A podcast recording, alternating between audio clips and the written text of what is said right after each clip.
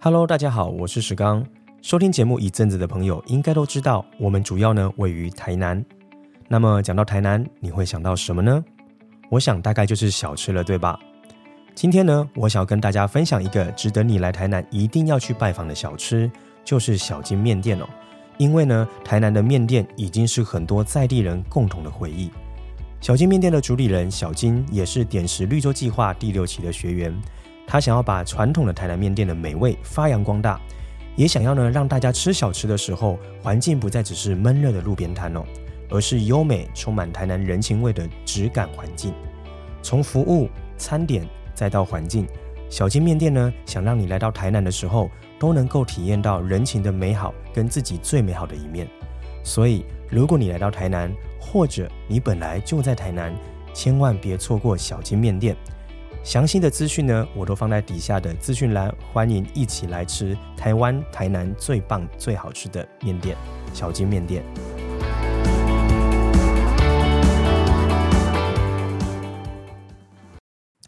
Hello，欢迎回到创业喜巴拉，让你的创业不再赌身家。大家好，我是石刚。本节目呢是由点石教练培训赞助播出。我们节目呢主要在分享关于创业的思维心法。还有一些实务面的做法，以及呢，包含团队整体的领导跟教练的领导学，都是我们在谈的相关议题哦。那我常常在说，有好的创业的思维跟心法呢，都可以帮助我们创业的道路更加的顺遂。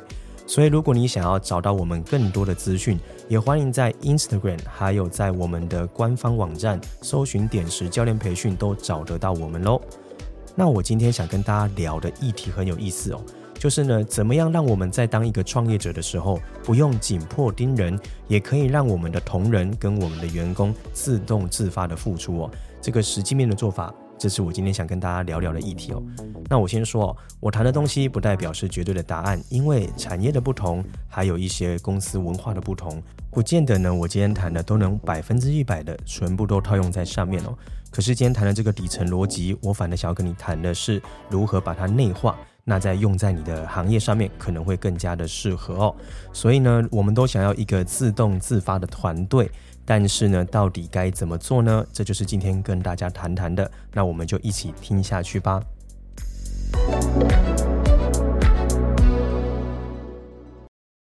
首先呢，我想要你去回想一下，有没有遇过这个状况，就是呢，同仁们的表现不如你预期的时候，你心中就会出现很多的 murmur。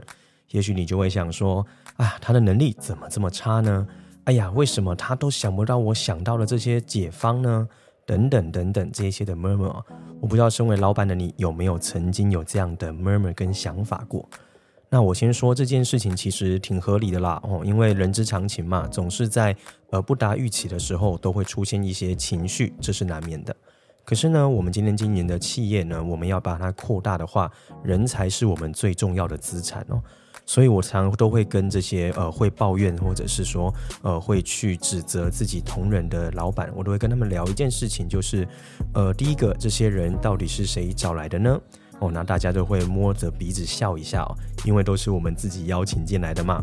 所以我都会说，那我们应该要想的事情是，为什么所谓的人才他并不会来到我公司呢？这可能才是我们应该要去反思的地方哦。因为啊，如果一间公司呢真的够强大的话，它就能吸引到更多优质的人才。所以在我的观点里哦，如果呢还没有人才来到公司的话呢，一定是我们还有值得更好的地方。第二个，也就是我们会不会带领团队，我们会不会教育伙伴？我觉得这是第二件事情。因为呢，我们不是一个世界级的公司，当然很容易呢，就是会找到不是那么顶尖的人才，这是必然的事情。可是啊，当今天质感不错的新鲜人来到你公司的时候，你有没有一套完整的代理模式跟教育机制呢？可以培训他们成为人才，这也是我们要去思考的重点哦。所以我就来聊一下了，我们到底该怎么样让同仁自动自发呢？其实这个观点，我觉得跟做商业是一模一样的。我们在商业上，我们想要去呃创造业绩，所以我们要去了解客户到底要的是什么。那么呢，在对内的团队来说，我也是用一样的逻辑在思考。所以我想要问在收听的老板们，请问一下。你清楚知道你的同事们他为什么要来你公司工作呢？我先说哦，请你先把赚钱这个条件先拿掉哦。很多人呢，每次我问这个问题，他们都会说：“啊，要来赚钱呢？啊，不然嘞？”啊，是的，我可以理解要赚钱是一个基本哦。但是你的同事，你相信我，他绝对不会只是因为单纯的赚钱，所以他来到这里。因为现在呢的求职者年龄层可能在二十多岁到三十岁哦。那这群人呢，已经开始不这么重视只有钱而已，他们更重视的是生活的平衡、自主性，还有对自己成就跟认同感这些事情，都是他们更在乎的。所以之前我的呃集数有谈到雇主品牌，其实也有聊过这件事情。我们是谁，会决定我们吸引什么样的人？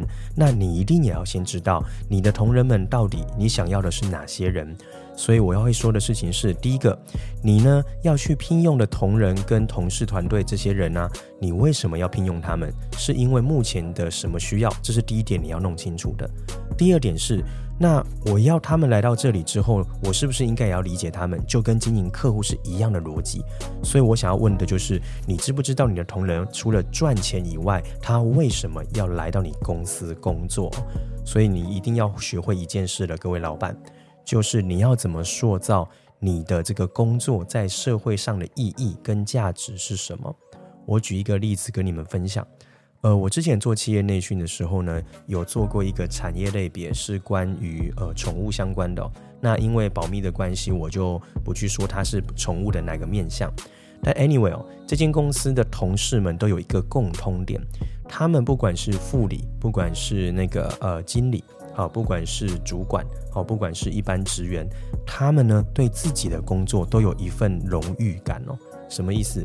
因为他们觉得他们在做的事情是对社会有价值、有意义的，而且是能帮助到很多的宠物跟饲主，所以他们对这件事情呢是拥有的一种认同感。所以呢，他也会觉得说，我在这间公司工作，我非常的骄傲哦。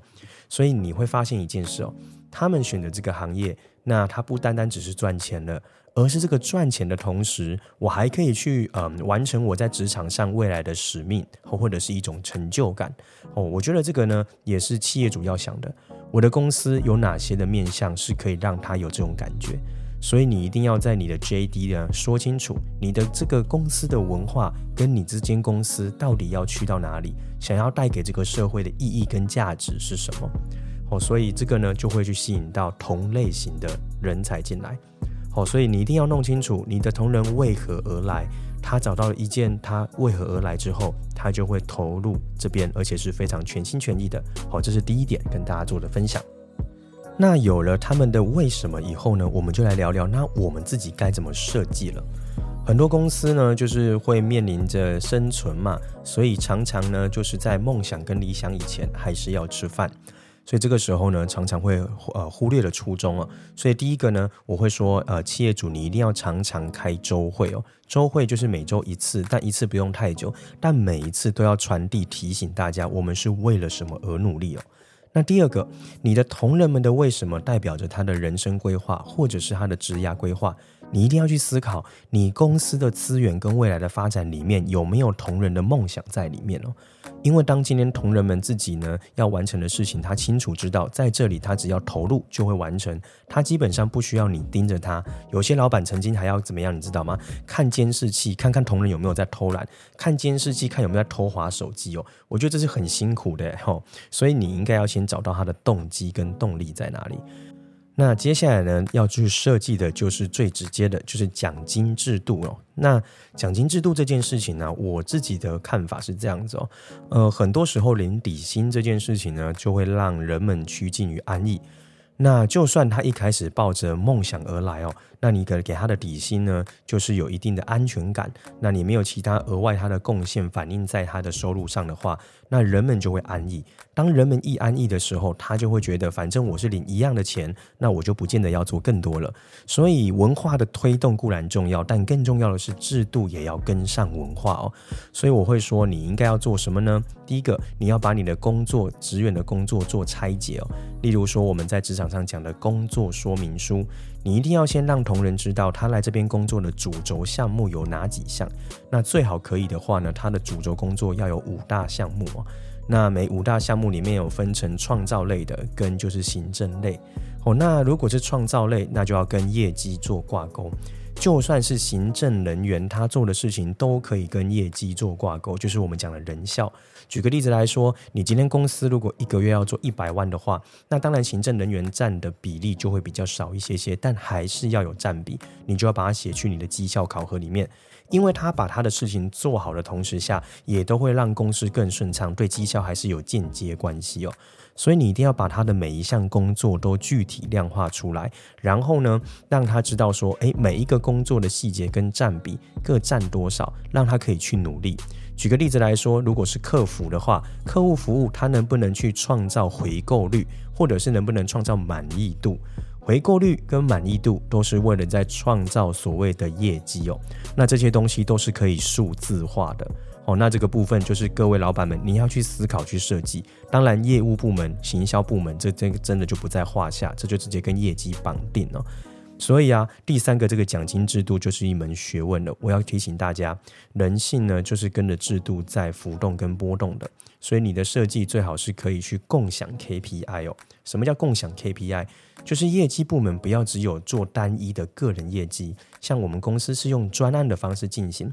每一个人的专案呢，都会有另外一个人的专案里面的工作。例如说，A 的专案工作，他会分给 B、C、D 伙伴哦。那他们在 B、C、D 伙伴里面呢，就会是在他们的行政任务里面。那如果是 B 的伙伴的专案呢，他的主要的专案底下分出去，也会在其他伙伴的行政专案。所以大家的这个 KPI 指标是共享，也就是我要完成我的专案目标，需要大家帮忙，而你要完成的目标也需要我们帮忙。大家礼尚往来哦，这样子共享 KPI，大家都能够去关注、留意到公司每一个的细节。我不知道这样讲会不会太快哦，因为这些呢都是要去设计薪酬跟制度的一些课程才会教的细节，但这边只是给大家去做个参考。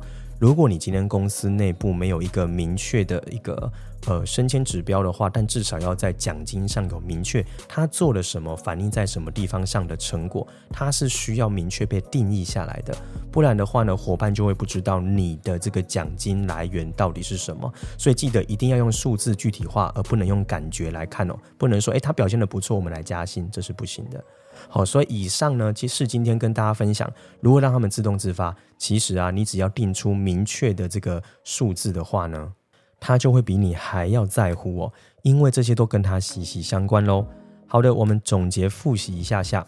我们今天说，你一定要了解你的同事或伙伴，他为什么来你公司上班？因为呢，把赚钱拿掉，还拥有什么？有可能是他的人生规划，有可能是他的职业发展的梦想跟理想。所以这是第一个你一定要能掌握的地方。那有了它的为什么以后呢，一定要记得你要让它的产能跟产出有明确的制度跟视觉化的内容哦。所以工作说明书要讲清楚。第二个 KPI 要设定清楚，分数该怎么计算也要设定清楚。当今天呢，你定好之后，我告诉你哦，他没有做完成，他都会比你还紧张。好，那这个就是我们在不用担心说，哎，他会不会偷懒啊？他会不会干嘛？因为呢，他的努力跟付出都直接反映在他的收入结构上面。我觉得啊，当今天一个人有热情之后，那你还有一个完美完善的制度可以去调配在这个热情上面，那这是我们最理想的状态。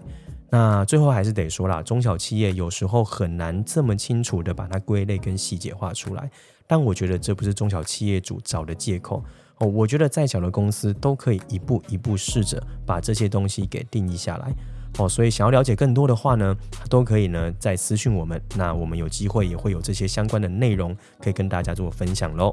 好，那以上是今天的分享，希望对你有帮助。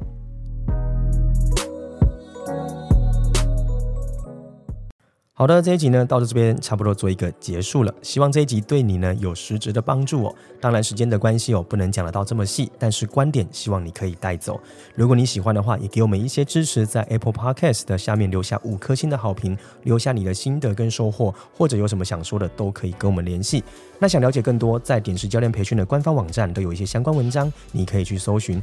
Instagram 上面也有很多知识干货哦，希望对你们都有直接性的帮助了。那如果有一些问题，也欢欢迎留言哦，让我们知道你的问题。那有机会在节目上也可以跟大家做分享以及讨论。那创业喜巴拉，让你的创业不再赌身家。我们就下次见喽，拜拜。